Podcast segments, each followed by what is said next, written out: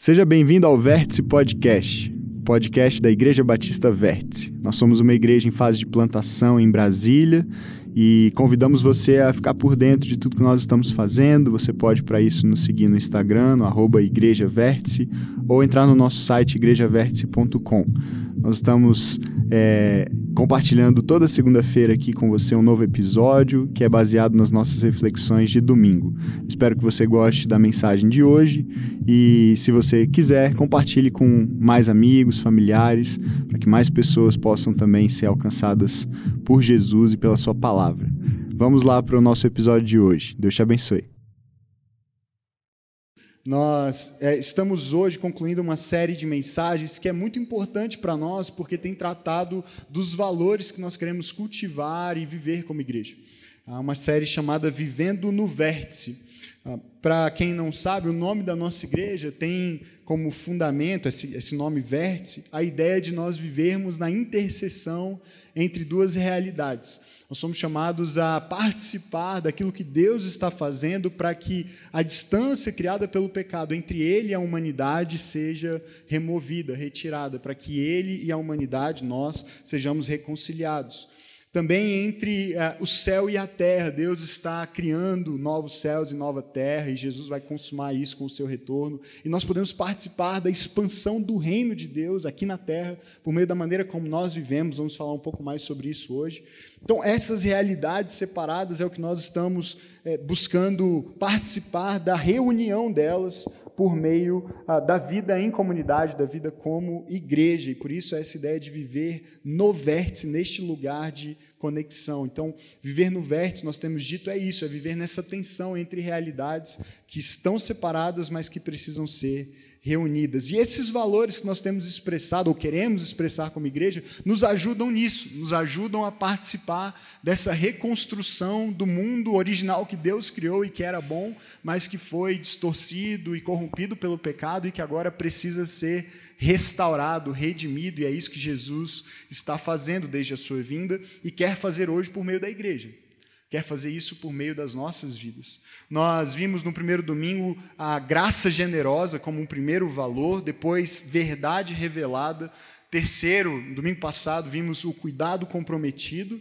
Então, hoje, terminamos essa série com o nosso quarto valor, chamado serviço sacrificial. Os dois primeiros, graça e verdade, nós temos dito que juntos compõem a essência da vida cristã, que é o amor.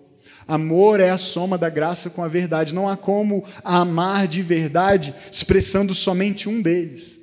Porque se eu expresso verdade sem graça, eu me torno um legalista, eu me torno alguém opressor, eu, to, eu, me torno alguém que quer convencer as pessoas daquilo que eu acredito, daquilo em que eu creio, quase que à força. E se, por outro lado, eu tento expressar graça sem verdade, então eu me torno um liberal e a igreja se torna aquele lugar onde tudo é permitido, tudo é possível, mas na verdade falta a solidez e a fundamentação, a segurança que vem da verdade de Deus, que é imutável, que é inabalável, que é o próprio Cristo e que é também a Sua palavra.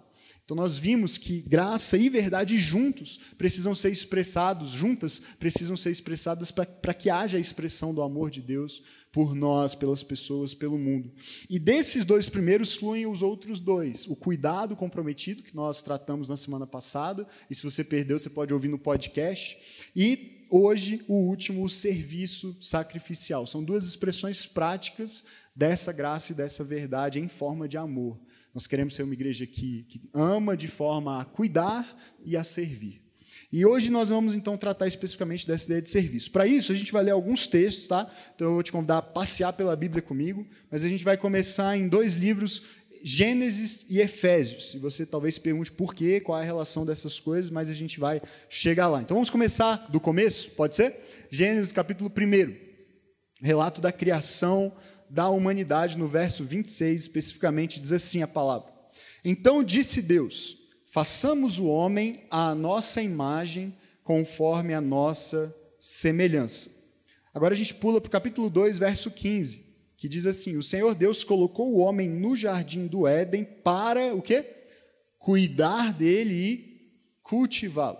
Cuidar dele e cultivá-lo. Então a gente vê aí que Deus, no contexto de toda a criação, de tudo que ele fez, ele fez o homem, a humanidade, homem e mulher, e ele dá ao homem e à mulher uma característica única, singular, e que os distingue do, do restante da criação, de tudo que foi criado, seres vivos, coisas inanimadas. Deus dá ao homem e à mulher a sua própria imagem, a sua própria semelhança. E no capítulo 2 a gente vê uma razão para isso. Ele cria e ele o coloca num jardim, e é uma escolha curiosa, no mínimo, né? podia ser qualquer outra coisa, mas ele, por alguma razão, escolhe um jardim e dá um propósito e uma missão e um senso de responsabilidade para essa humanidade criada, a sua imagem, a sua semelhança. Ele os, os coloca no jardim para cuidar dele e cultivá-lo. Tudo bem? Vamos dar um salto e depois eu faço a conexão para ajudar você a entender onde eu quero chegar.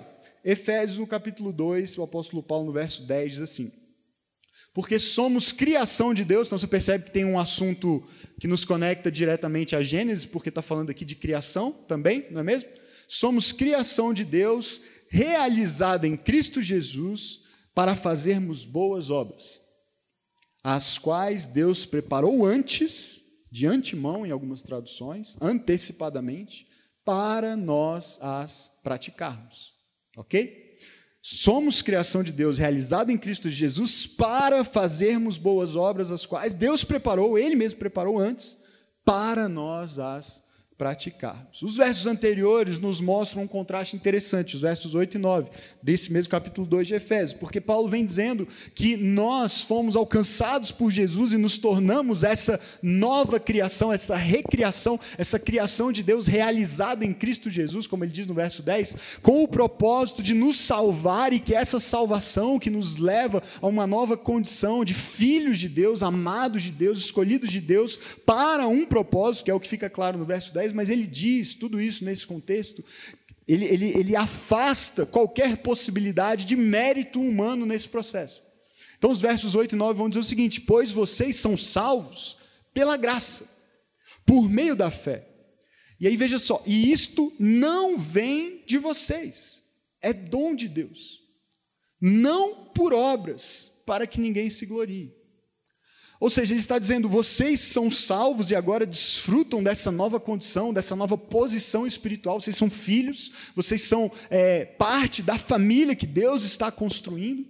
E, e nesse processo de se tornarem filhos, vocês não têm mérito algum, não tem a ver com as obras de vocês, não tem a ver com as boas obras de vocês, mesmo, nem mesmo as boas obras de vocês, mas vocês são salvos pela graça, mediante a fé. E aí, veja agora, vamos ler o verso 10 de novo, à luz desses versos anteriores. Porque ele é a continuação do que a gente acabou de ler. Por, porque somos criação de Deus, realizada em Cristo Jesus, para fazermos boas obras. Dá uma parada aqui, olha para mim veja só. Ele acabou de dizer: vocês não são salvos pelas obras, certo? Ele acabou de dizer isso. Não é por obras para que você não se glorie, para que você não ache que, que o mérito é seu, que a glória é sua pelo fato de você agora ser uma nova pessoa, um filho de Deus. Ele, ele acabou de dizer isso, não é pelas obras, mas olha que ele diz no verso seguinte: para fazermos boas obras. Vocês são criação de Deus, nós somos criação de Deus em Cristo Jesus, para fazermos boas obras, as quais Deus preparou antes para nós as praticarmos. Então veja bem, vamos tentar conectar essas ideias de Gênesis, de Paulo aqui em Efésios e a história toda da Bíblia e e, e, entender o que, que isso tem a ver com o valor de hoje, que é o serviço, esse serviço sacrificial. Se eu te perguntasse, se você chegasse aqui hoje e, com o conhecimento que você tem da Bíblia, muito ou pouco, mas você tem uma ideia a respeito da história da Bíblia, do que ela trata, de Gênesis a Apocalipse. Se eu, se eu fizesse uma enquete, eu não vou fazer, então pode respirar fundo, tranquilo, aliviado, mas se eu fizesse uma enquete ou um torneio né, de conhecimento bíblico, como a gente fazia quando era criança, nas gincanas bíblicas e tal, e eu chamasse você aqui na frente para responder um quiz, e eu perguntasse qual é o assunto da Bíblia? Qual é o tema dela? Do que, que ela trata? Qual que seria a sua resposta? Provavelmente a gente teria várias respostas e, e, a maioria, de alguma maneira, convergiria, eu suponho, para a pessoa de Cristo, certo? E para a relação entre a humanidade e Deus por meio dele. Mas olha só, e de fato é por aí, mas de forma um pouco mais específica do que isso, a gente acabou de olhar para o início, para a Gênesis, para as primeiras páginas. E o que, que a gente vê lá? A gente encontra um Deus que cria, certo? No princípio, Deus criou, é o que está lá em Gênesis 1, 1, primeiro, no começo de tudo. E no auge dessa criação, como obra-prima dessa criação, ele cria a humanidade. Os únicos seres criados à própria imagem e semelhança do Criador, o que há de mais perto dele em todo o cosmos. E esses seres recebem dele já desde o princípio também um mandato, um convite aliado a uma responsabilidade de reinar, de governar, de gerir, de cuidar de tudo o mais que ele criou. Estamos juntos até aqui? Estamos alinhados? Foi isso que aconteceu? A gente acabou de dar uma olhada rápida né, em Gênesis, depois pode ler tudo para ver que eu não estou mentindo, mas de forma geral foi isso que Deus faz, foi isso que Deus fez lá no começo. E a Bíblia fala dessa linguagem também em outros trechos lá de Gênesis que a gente não leu em relação aos animais e aos demais seres criados de dominar, de exercer algum tipo de governo, de reino sobre o restante da criação, ok?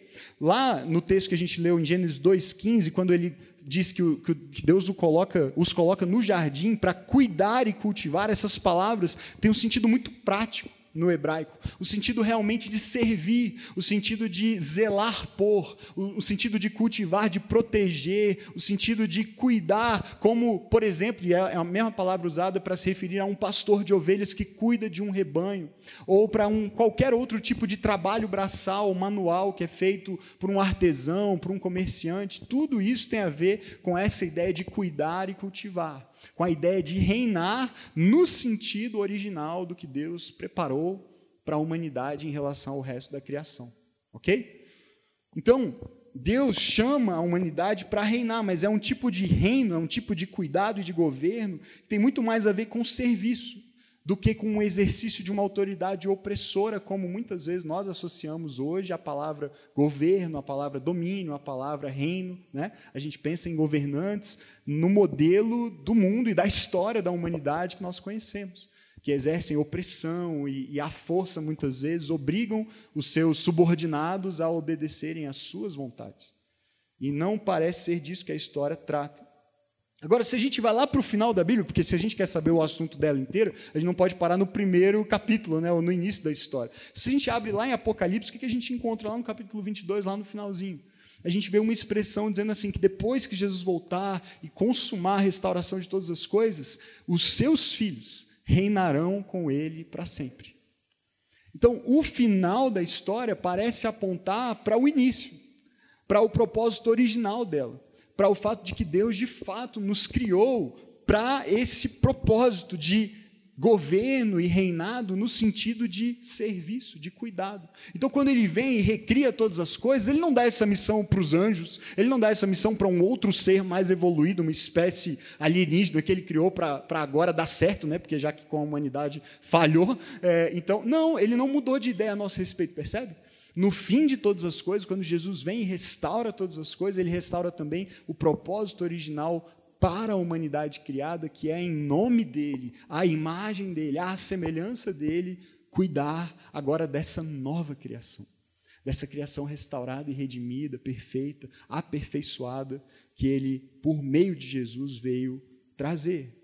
Então parece que a história unificada da Bíblia diz respeito a esse Deus que cria todas as coisas e, no meio de tudo isso, a humanidade, mas chama essa humanidade para uma missão, para um propósito que é o de servir e servir no sentido de dominar e de reinar sobre tudo mais que ele criou. E no meio do caminho esse mandato se distorce por causa da queda e do pecado. E aí o que a gente vê é o homem continuando a tentar exercer o seu propósito original, que de alguma maneira parece gravado no seu coração, de exercer domínio, reino, governo, mas agora de uma maneira distorcida. Como eu mencionei, agora fazendo isso com a sua força, com o seu braço, de acordo com as suas vontades mais primitivas, e usando as pessoas, usando outros criados à imagem e semelhança desse mesmo Deus, que deveriam é, ser corregentes dessa criação com ele, mas agora querendo dominá-los também, subjugá-los também, para servirem não aos propósitos de Deus, mas aos seus. E a gente tem sucessões de governos, e impérios, e nações, e civilizações que vão sendo construídas até hoje na história humana, que são simplesmente mais do mesmo retrato dessa distorção desse chamado original de Deus para a humanidade para reinar servindo e não oprimindo e explorando. Então nós vemos, e por que eu escolhi então esses dois textos, um do, do, Antigo Testamento, lá no começo de tudo em Gênesis, um do Novo, agora o apóstolo Paulo escrevendo aos Efésios, refletindo sobre esse Jesus que já veio e já disse na cruz, está consumado, e morreu e ressuscitou como um prenúncio dessa nova criação, é para mostrar que é a mesma história, percebe? Unificado do início ao fim, na pessoa de Cristo, que aponta para a nossa essência como filhos de Deus, criação de Deus, pessoas que portam a sua imagem e semelhança, mas que são agora recriadas em Cristo para serem capazes de cumprir aquele mandato original, que nós não dávamos conta de cumprir do jeito que Deus planejou.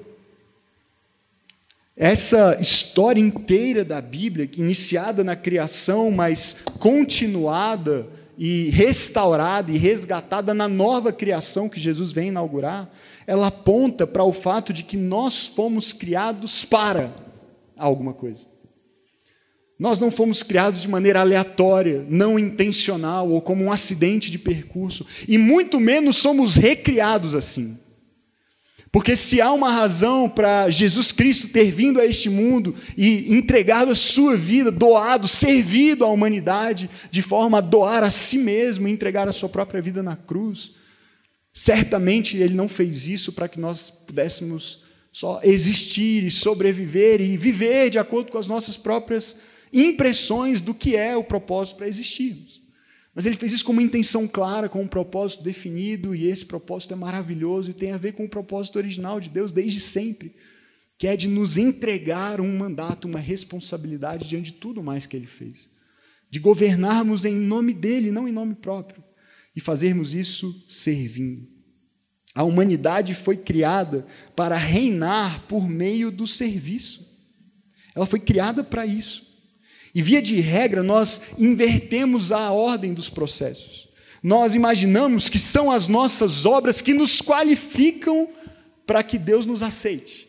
Nós imaginamos que são as nossas boas obras que nos salvam, que nos dão méritos e créditos diante desse Deus e, portanto, ele fica quase que em dívida conosco, e a dívida de nos abençoar e nos favorecer, afinal, eu sou tão bom, eu sou tão correto, eu faço tantas coisas boas, eu ajudo tantas pessoas, no mínimo, esse Deus deveria retribuir, ele deveria me recompensar. Para começo de conversa, uma vaguinha no céu. Isso aí é o primeiro, né? A primeira coisa que a gente tem que resolver. E depois, umas bençãozinhas aqui na terra também ajudam, né? Então, uma casinha melhor, um carro, um negocinho, um casamento, do jeito que eu, né, filhos né, obedientes, saudáveis. A gente vai fazendo a nossa lista e cada um tem a sua, mas das coisas que a gente quase que coloca como uma obrigação de Deus de nos fornecer, afinal de contas, nós somos pessoas tão boas. E veja que a lógica que, que nós enxergamos na história toda, especificamente aqui em Efésios, que Paulo trata, é o contrário. O fato é que esse Deus nos amou muito antes de nós sequer existirmos, quanto mais de o amarmos. E ele decidiu nos favorecer sem que nós tivéssemos feito nada para merecer isso. E a salvação dele ele dá de graça sem que nós precisemos fazer boas obras, porque a verdade é que nenhum de nós é capaz de fazê-las sem ele. E é, o que acontece, portanto, é uma inversão dessa lógica que muitas vezes a gente presume ser verdadeira e as boas obras se tornam, então, decorrência, consequência lógica e natural do fato de termos sido salvos pela graça. Então, o que acontece é que nós primeiro somos e depois fazemos. Paulo diz: Nós somos criação de Deus realizada em Cristo Jesus para fazermos as boas obras. Não é que você faz as boas obras para ser essa nova criação, para ser filho de Deus, para ser salvo por Deus. Não. Você primeiro é para então fazer. Você se torna pela graça e aí, naturalmente, você quer fazer aquilo que Deus sempre, desde o início, tinha planejado para que você fizesse. É interessante que Paulo diga isso aqui em Efésios 2,10. Essas boas obras que a gente faz agora, até, até elas, Deus já tinha preparado. Percebe? Ele tinha preparado antes. Quando? Antes, muito antes. Aqui a ideia é antes de que você existisse, antes de que mundo fosse mundo, antes de que você pensasse em fazê-las. Porque ele vem falando disso no capítulo 1. Olha, ele escolheu você antes da fundação do mundo. Então, essa vida na prática de fazer coisas, boas coisas, boas obras, em nome de Deus, para a glória de Deus, para abençoar pessoas, esse sempre foi o plano dele para nós. A questão é que a gente não dava conta de viver assim. Alguma coisa precisava acontecer primeiro. E é esse é disso que Paulo está tratando aqui. Nós nos tornamos uma nova criação, porque a primeira criação já tinha essa esse propósito, essa mesma missão, mas a gente estragou tudo. A gente botou isso por água abaixo com a nossa rebeldia, com o nosso pecado, com a nossa decisão de voltar as costas para Deus e ao invés de viver para servir os outros como Ele planejou, nós, quiser, que, que, nós, nós quisemos que os outros nos servissem. Nós quisemos definir bem e mal por conta própria. E Jesus precisou vir por conta disso, para restaurar o coração, não as obras, o coração, porque as obras decorrem do coração. Faz sentido? Percebe? Então, nós invertemos a ordem, mas a gente percebe aqui, olhando para esses textos, olhando especificamente aqui para Efésios, que, que Deus está consertando as coisas e redefinindo, em primeiro lugar, a nossa própria identidade como filhos, como portadores da imagem do próprio Criador. E esse Criador, quando se revela, ele se revela como servo. Quando ele vem ao mundo, ele vem para servir. E ele vem para inverter essa lógica humana de que os poderosos, os importantes, os que querem ser grandes são aqueles que têm os demais ao seu serviço. Tem um episódio muito interessante do ministério de Jesus, lá no, no, capítulo 20 do Evangelho de Mateus, em que dois dos seus doze discípulos mais próximos, daqueles chamados apóstolos, eles fazem um pedido para Jesus bem audacioso, assim, meio abusado, e eles, assim, não têm tanta coragem, então eles levam a mãe deles juntos para ajudar, né? E a gente não vai ler a passagem toda, você pode ler depois, mas é, tem outros evangelhos registrados também. Eles chegam para Jesus e fazem um pedido, e o pedido deles é o seguinte, intermediado pela mãe, lembre-se disso, né? Um negócio constrangedor, dois marmanjos, mas enfim, eles, eles chegam para Jesus com a mãe e falam assim, Senhor, eu queria ver se dava para que quando esse reino a respeito do qual o Senhor está falando vier, e o Senhor sentar no teu trono para governar o mundo, será que dá para né, eram irmãos, Tiago e, e João. Um de nós ficar do lado direito e um do lado esquerdo? Gente, pensa bem, Jesus, se você ler, é quase inacreditável, mas Jesus está falando no capítulo anterior, nos versos anteriores, ele está falando assim: gente, eu vou morrer. Eu vou morrer, eu vou ter que dar a minha vida para poder servir vocês, servir a humanidade, resgatar a humanidade da sua condenação, do seu pecado, da miséria em que vocês se enfiaram. Ele está falando do seu sacrifício, da sua morte, do tipo de reino que ele veio estabelecer e como esse reino viria por meio do serviço sacrificial levado às últimas consequências. Ele está falando disso, e aí ele chega e fala: então, quando isso acontecer, será que a gente pode se dar bem? Percebe como o negócio é grave, como o nosso coração é corrompido? Diante do próprio Jesus e da notícia de que para que o reino viesse ele teria que se doar e se sacrificar e morrer, tudo que eles conseguem pensar é como é que a gente pode garantir o nosso lugar de status, de poder, de posição, de autoridade ao teu lado.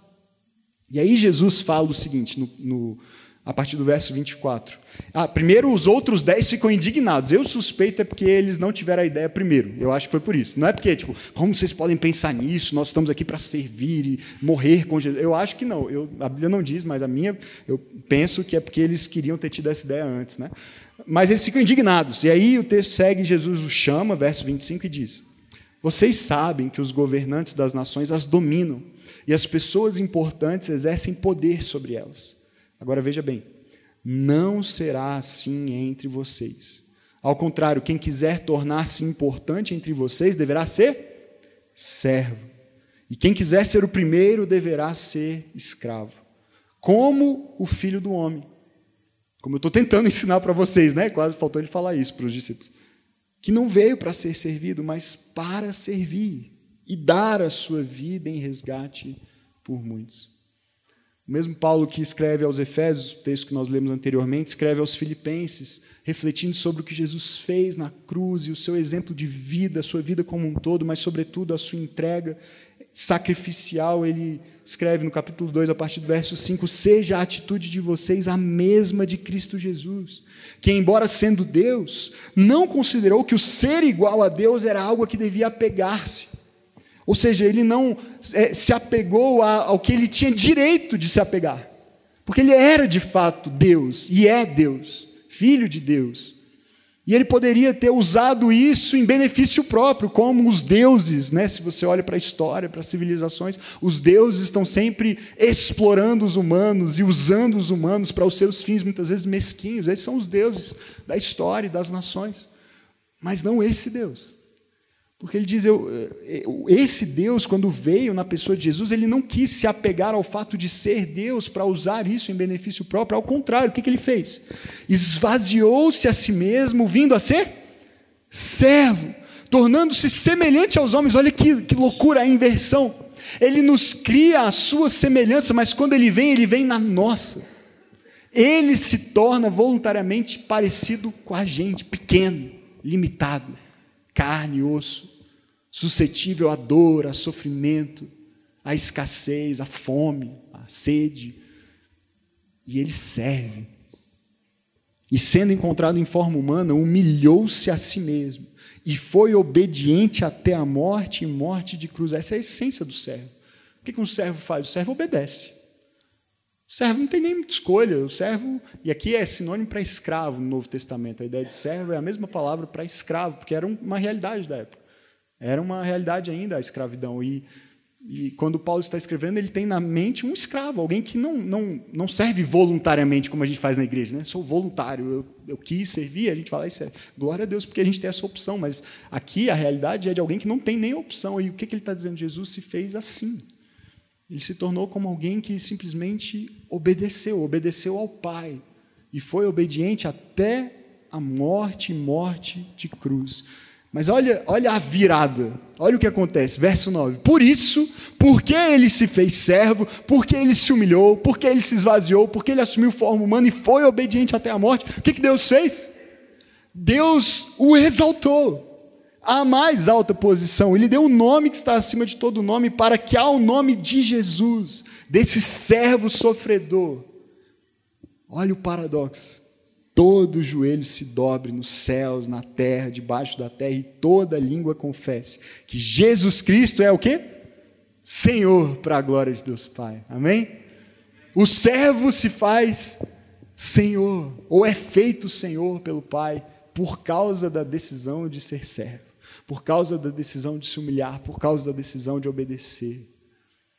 E esse é o caminho que ele nos chama para trilhar. Percebe que, como discípulos dele, a, a, nossa vida, a nossa história é imitação da história dele. Então, se em algum momento a gente se perdeu e passou a imaginar que ser filho de Deus, que ser um seguidor de Jesus tem a ver com a nossa exaltação, para que nós sejamos conhecidos, para que nós sejamos reis e governantes deste mundo aqui e agora, para que nós tenhamos as coisas que a gente quer ter, o que os outros têm, a gente se perdeu por inteiro do caminho de Jesus, porque o caminho de Jesus é o caminho do serviço e do serviço sacrificial. É sim um caminho que promete exaltação no fim, mas o caminho até lá é o caminho da doação, da entrega, do sacrifício, da renúncia, do serviço. Ele vem para ser esse servo sofredor que dá a sua vida por Israel e pelas nações. E a sua exaltação como rei do universo acontece justamente por meio do seu serviço sacrificial, que é levado às últimas consequências, à decisão de morrer em nosso lugar. É um ato de serviço que custa tudo para ele. E por isso, o serviço sacrificial é a essência da fé cristã. Porque é a essência desse Cristo no qual essa fé está fundamentada. Percebe? Não é uma opção para um cristão servir ou não servir. Não é uma.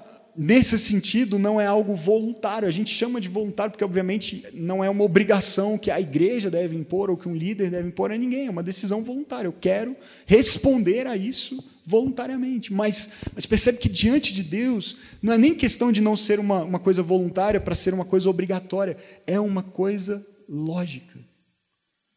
É uma decorrência natural de sermos quem somos. Percebe? Porque nós seguimos o servo. Se eu sigo o servo, se eu imito o servo, se eu quero ser como o servo, eu, eu sirvo.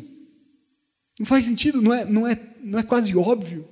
Mas de alguma maneira a gente imagina que é quase o contrário. É quase como se Deus nos servisse.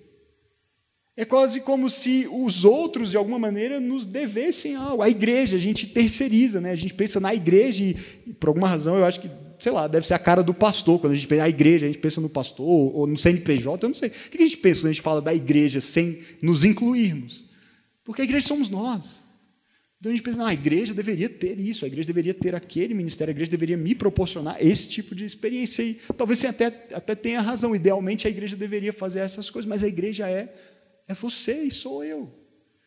Então, tudo o que você imaginar que a igreja deveria fazer, coloque-se com a responsabilidade de fazer você mesmo.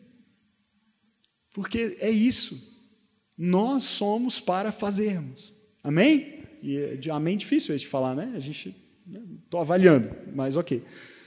Eu não terminei ainda.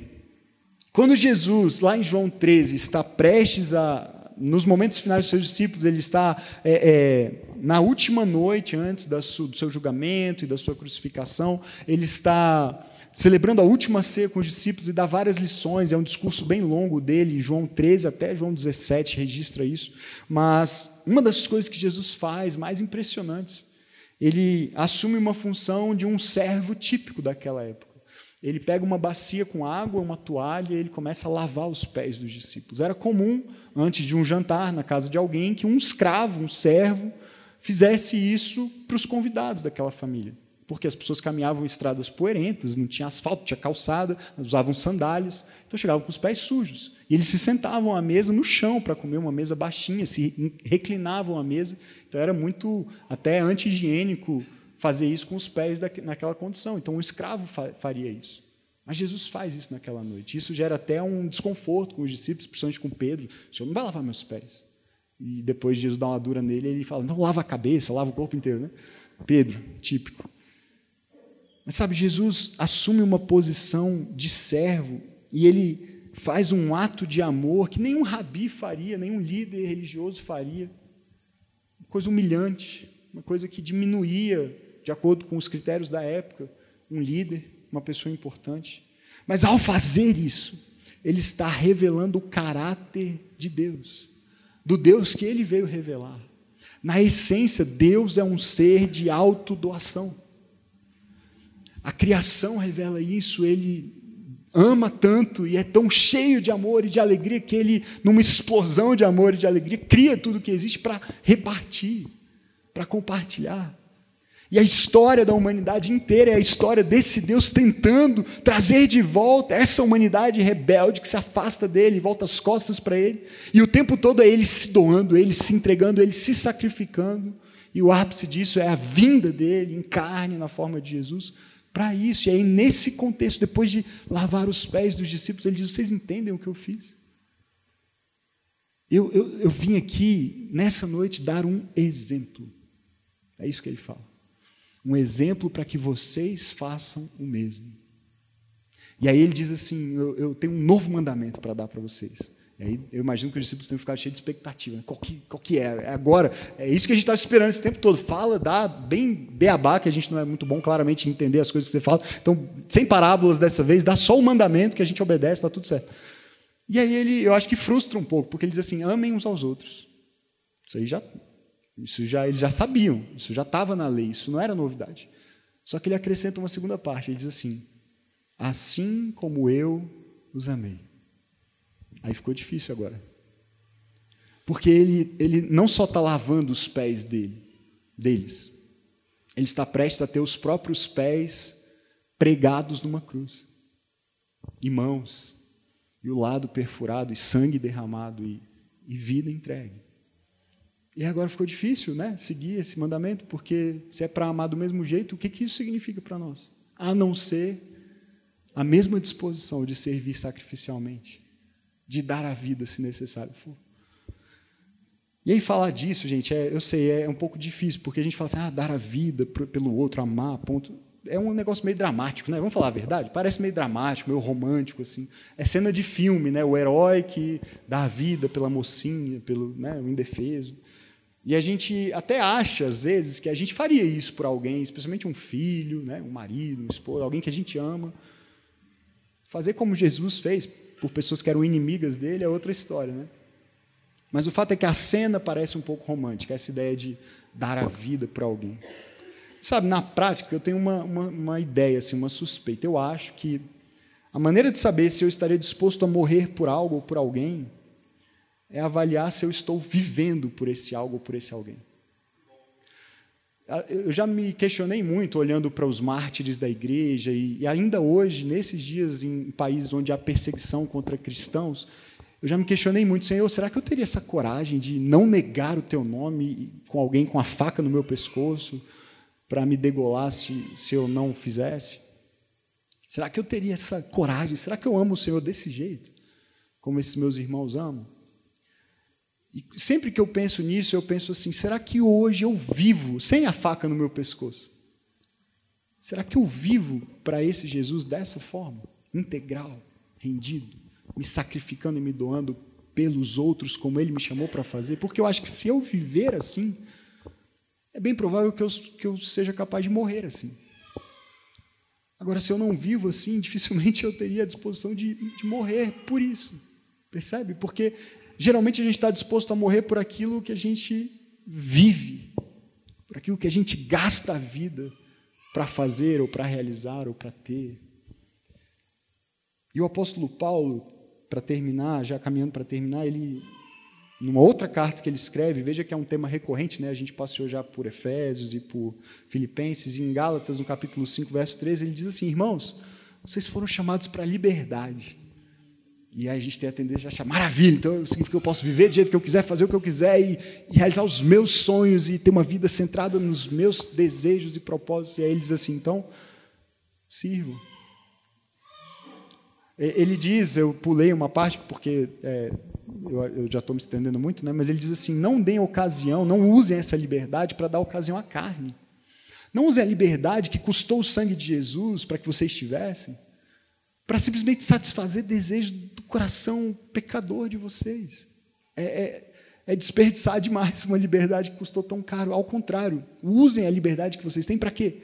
Para servir uns aos outros mediante o amor. Para serem parecidos com Jesus. Para imitarem o exemplo que ele deu. Então nós somos livres em Cristo para sermos servos uns dos outros. O propósito da nossa liberdade é esse: nós somos livres. Maravilha. Para quê? Para servir. Para voluntariamente nos tornarmos servos uns dos outros. Para gastar a nossa vida não para nós, mas para os outros.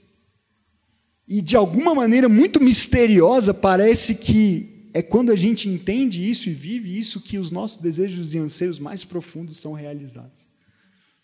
Porque Provavelmente você já experimentou isso.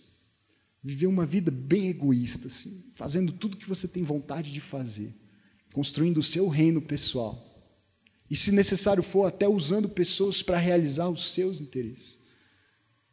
Como é que foi o resultado disso? O que você sentiu quando chegou lá? E talvez você diga, não, não é porque eu não cheguei lá ainda. Quando que é lá? O que, que é lá? É, é um, um, milhão na conta, é a casa dos sonhos, é a viagem dos sonhos, é o casamento dos sonhos, o que, que é? Quando é que vai ser lá? Onde é? Eu tenho uma suspeita. Quando você chegar lá, você vai achar que ainda não é lá. Você vai falar, não, mas é porque ainda falta um pouquinho mais, ainda falta aquela outra coisa, ainda falta aquela outra experiência, ou aquela outra. E quando você chegar lá, percebe? Porque, na verdade, a gente não foi criado para isso. Nós não fomos criados para nós mesmos. Nós fomos sim criados para reinar, mas o que é reinar? Na maneira como Deus planejou, é servir. E quando a gente serve os outros, na maneira como o nosso Mestre nos serviu, parece que algo extraordinário acontece dentro de nós. Nós nos tornamos quem nós realmente somos que nós realmente fomos criados para ser e não há nada, nenhum dinheiro, nenhuma experiência, nada que se compare a essa sensação, a essa convicção. Um pastor americano escreveu o seguinte, eu gostei muito dessa frase, ele diz assim: Nós amamos, servimos e cuidamos, porque esse é o comportamento normal das pessoas cheias do Espírito de Deus. Veja, não é um comportamento extraordinário. Poxa, a pessoa, a pessoa serve os outros. O Vinícius chega aqui antes com a Lu e com a Pri, e eles ensaiam o louvor para nos abençoar. E é verdade que às vezes a gente erra o tom da música, acontece. Principalmente se for eu. Mas a gente se esforça e a gente ensaia, e a gente entrega o nosso melhor e a gente faz café e serve você, e a gente põe as cadeiras e limpa, e as crianças estão lá sendo servidas por voluntários que deixam de ouvir a pregação e serem de alguma maneira alimentadas para cuidar e servir os nossos pequenos. E tudo isso vai acontecendo e tem tantas pessoas envolvidas, não só para que esse encontro aconteça, para que a vida da igreja aconteça e misteriosamente, quando essas coisas vão sendo feitas e quando a gente se dispõe a participar, Existe essa sensação, mas eu estou só sendo quem eu devo ser. É o comportamento normal. Por quê? Vamos seguir na, na frase dele, não termina aí. Ele diz o seguinte depois: Nós somos cristãos. Veja bem, nós somos cristãos. E Cristo foi o maior de todos os servos. E nós não podemos, portanto, deixar de servir, porque o espírito do servo encheu os nossos corações. Quando servimos, estamos apenas sendo quem naturalmente somos. A gente não está sendo uma categoria especial. Eu sou cristão, mas eu sou daquele que serve na igreja, né?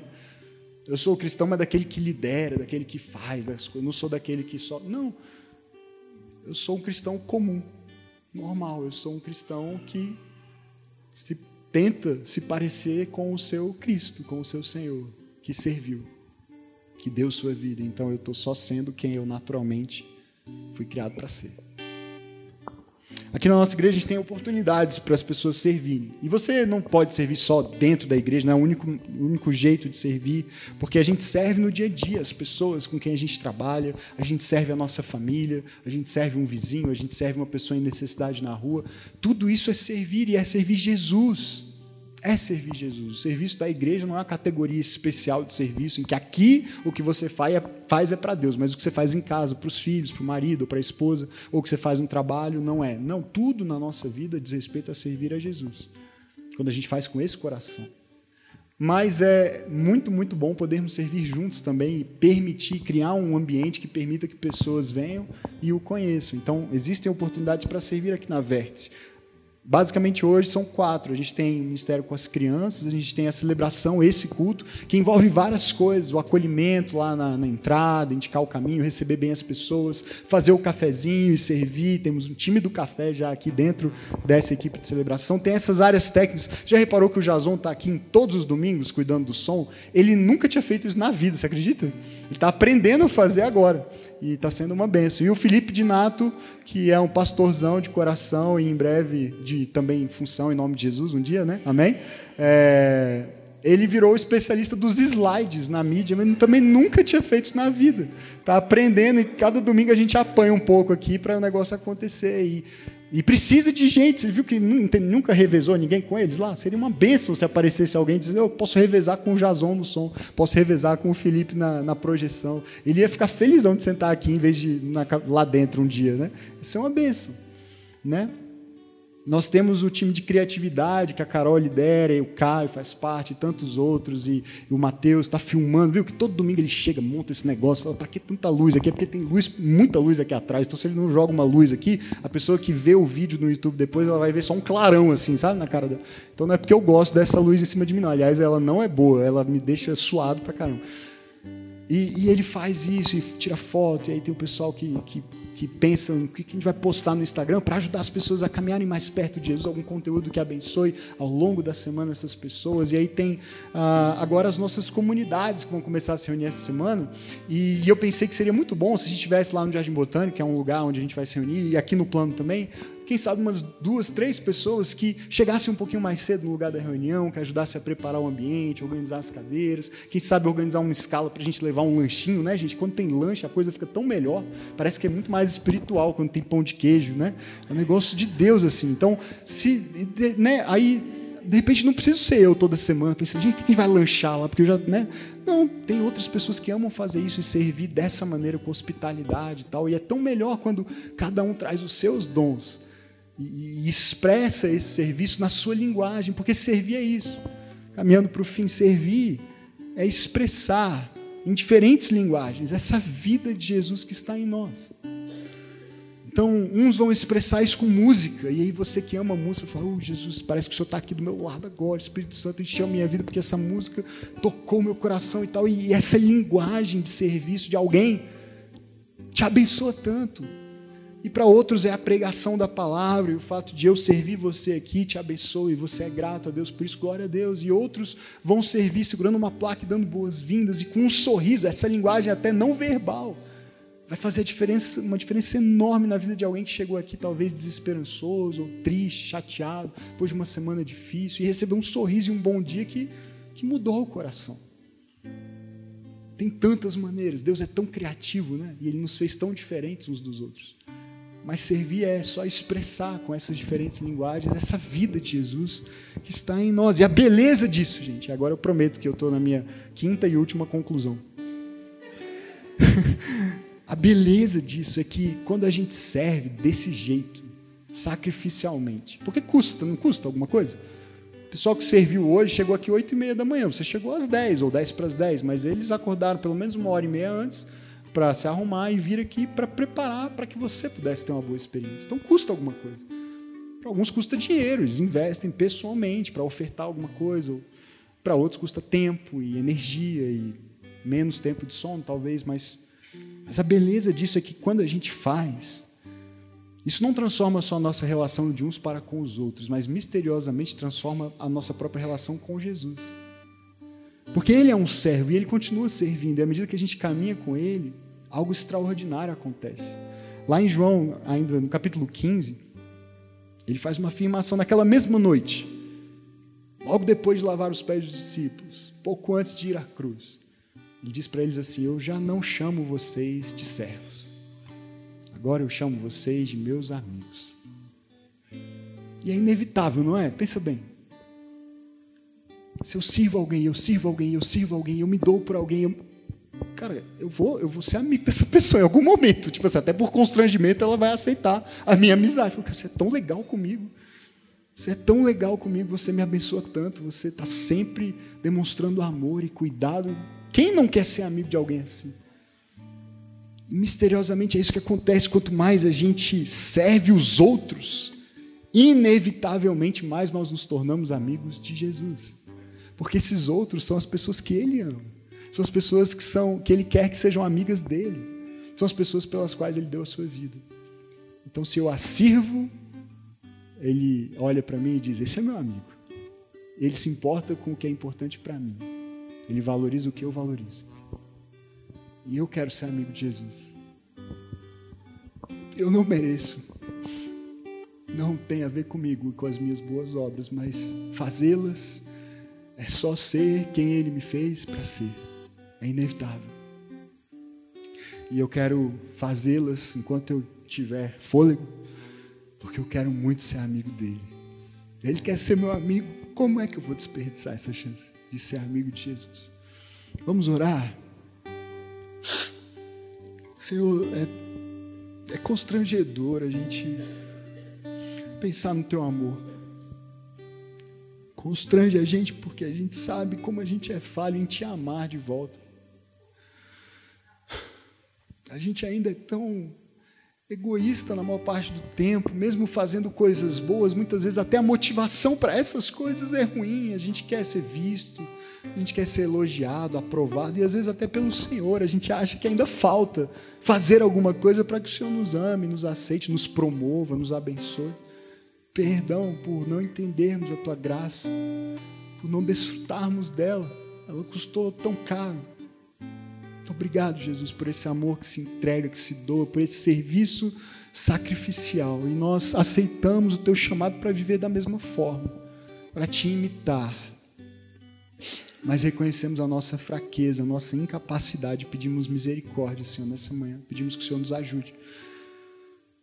Que o Senhor nos dê um coração humilde, que o Senhor nos dê essa compreensão e, mais do que isso, a capacitação vinda do Teu Espírito, enchendo os nossos corações, para sermos quem somos, para fazermos como consequência de sermos, de termos sido criados e recriados pelo Senhor para isso. Obrigado por ter nos confiado essa missão de cuidarmos uns dos outros e servirmos uns aos outros, com amor, com graça, com verdade. Que a nossa igreja seja conhecida por essas marcas, Pai. Nós encerramos hoje essa série, mas é só o começo dessa jornada. E nós queremos, Pai, ser conhecidos como uma igreja que ama. Não para que o nosso nome seja conhecido, não para que nós sejamos conhecidos, mas para que o Senhor Jesus seja conhecido, aquele que nos serviu, aquele que deu a vida por nós. E nós agora só te devolvemos aquilo que é teu, aquilo que o Senhor comprou com o teu sangue na cruz. Receba a nossa gratidão, a nossa alegria e que nessa semana, onde andarmos, por onde estivermos, em tudo que fizermos, a nossa vida seja uma expressão desse amor, uma expressão desse serviço. Pai, se há no nosso trabalho um ambiente difícil e pessoas que nós não queríamos nem que estivessem ali, quanto mais ter a disposição de servi-las, quebrando o nosso coração, Pai dá-nos a disposição de servir justamente essas pessoas que talvez sejam mais difíceis de amar. Dá-nos a disposição de servir a esta igreja, com dons, talentos, recursos que o Senhor tem nos dado. Nós podemos ir tão mais longe se formos juntos. Ajuda-nos, Pai, dar essa disposição a cada um de nós, esse comprometimento real de nos sacrificarmos se necessário for, em prol dos outros. Que essa cidade seja abraçada, servida, amada por cada um de nós, porque o Senhor a ama e deseja salvá-la. Nós queremos ser uma cidade, uma igreja que serve a cidade como o Senhor nos serve, que serve as pessoas dessa cidade como o Senhor nos serve. Ensina-nos esse amor, capacita-nos para essa entrega, em nome de Jesus. Amém. Amém. Obrigado por ouvir esse episódio do Vértice Podcast. Na semana que vem nós estaremos de volta com um novo episódio. Por enquanto, inscreva-se ou curta aqui, adicione aos seus favoritos o nosso show para que você receba as notificações dos próximos episódios. Se você puder, deixe uma avaliação e compartilhe com alguns amigos também, isso nos ajuda bastante a fazer com que a mensagem sobre Jesus alcance mais pessoas. Prazer ter você aqui com a gente. Deus abençoe a sua vida.